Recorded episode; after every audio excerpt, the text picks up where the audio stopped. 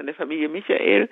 Der eine Bruder war beim Zirkus in Paris, hat der ähm, Zirkuschef gesagt, er soll jetzt doch mal seinen Pass verlängern lassen, weil der eben abgelaufen war und dann auf dem deutschen Konsulat hat man den, den Pass einbehalten und ihm also einfach so weggeschickt und gesagt, also Schwarze können keine Deutschen sein und ihm keinen neuen Pass ausgestellt. Dann ist er noch eine Weile mit dem gefälschten Pass gereist. In Marokko wurde er dann von einem anderen denunziert und dann hat man ihn verhaftet und hat gesagt, er wird jetzt interniert und nach Deutschland ausgewiesen, was ja KZ gehießen hätte, oder er könnte in die Fremdenlegion gehen. Und das hat, hat der James äh, Michael dann gemacht, dass er in die Fremdenlegion gegangen ist. Also er hat das Gefühl gehabt, er hatte überhaupt gar keine Wahl.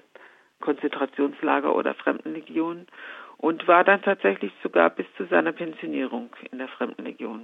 Die Nazis hatten ein sehr widersprüchliches Verhältnis zu den sogenannten fremdrassigen Mitbürgerinnen, also Menschen, die nach eigener Definition nicht deutschen oder artverwandten Blutes waren. Schwarze Deutsche konnte es nicht geben, deswegen wurden viele Afrodeutschen ihre Staatsbürgerschaft aberkannt und sie waren teilweise bis weit in die 60er Jahre staatenlos. Afrodeutschen wurde schulische und berufliche Fortbildung verwehrt, ebenso Anspruch auf staatliche Fürsorge. Auch war es ihnen nicht gestattet, Liebesbeziehungen zu weißen Deutschen zu führen. Bei sogenannter Rassenschande drohte KZ und Zwangssterilisierung, was gemäß einer Resolution der Vereinten Nationen vom 11. Dezember 1946 auch als Form des Genozids gilt.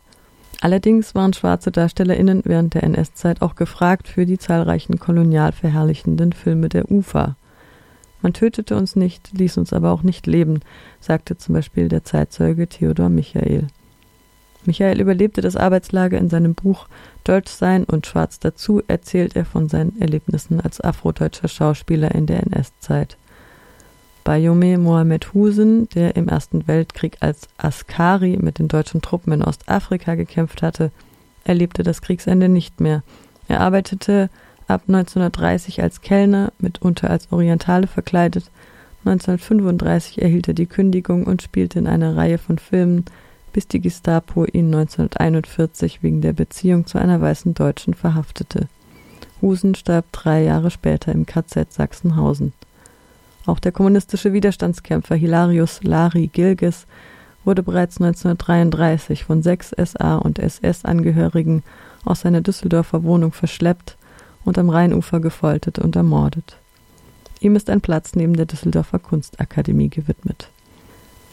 In der historischen Forschung schätzt man die Zahl der in KZs ermordeten Menschen afrikanischer Herkunft auf 2000.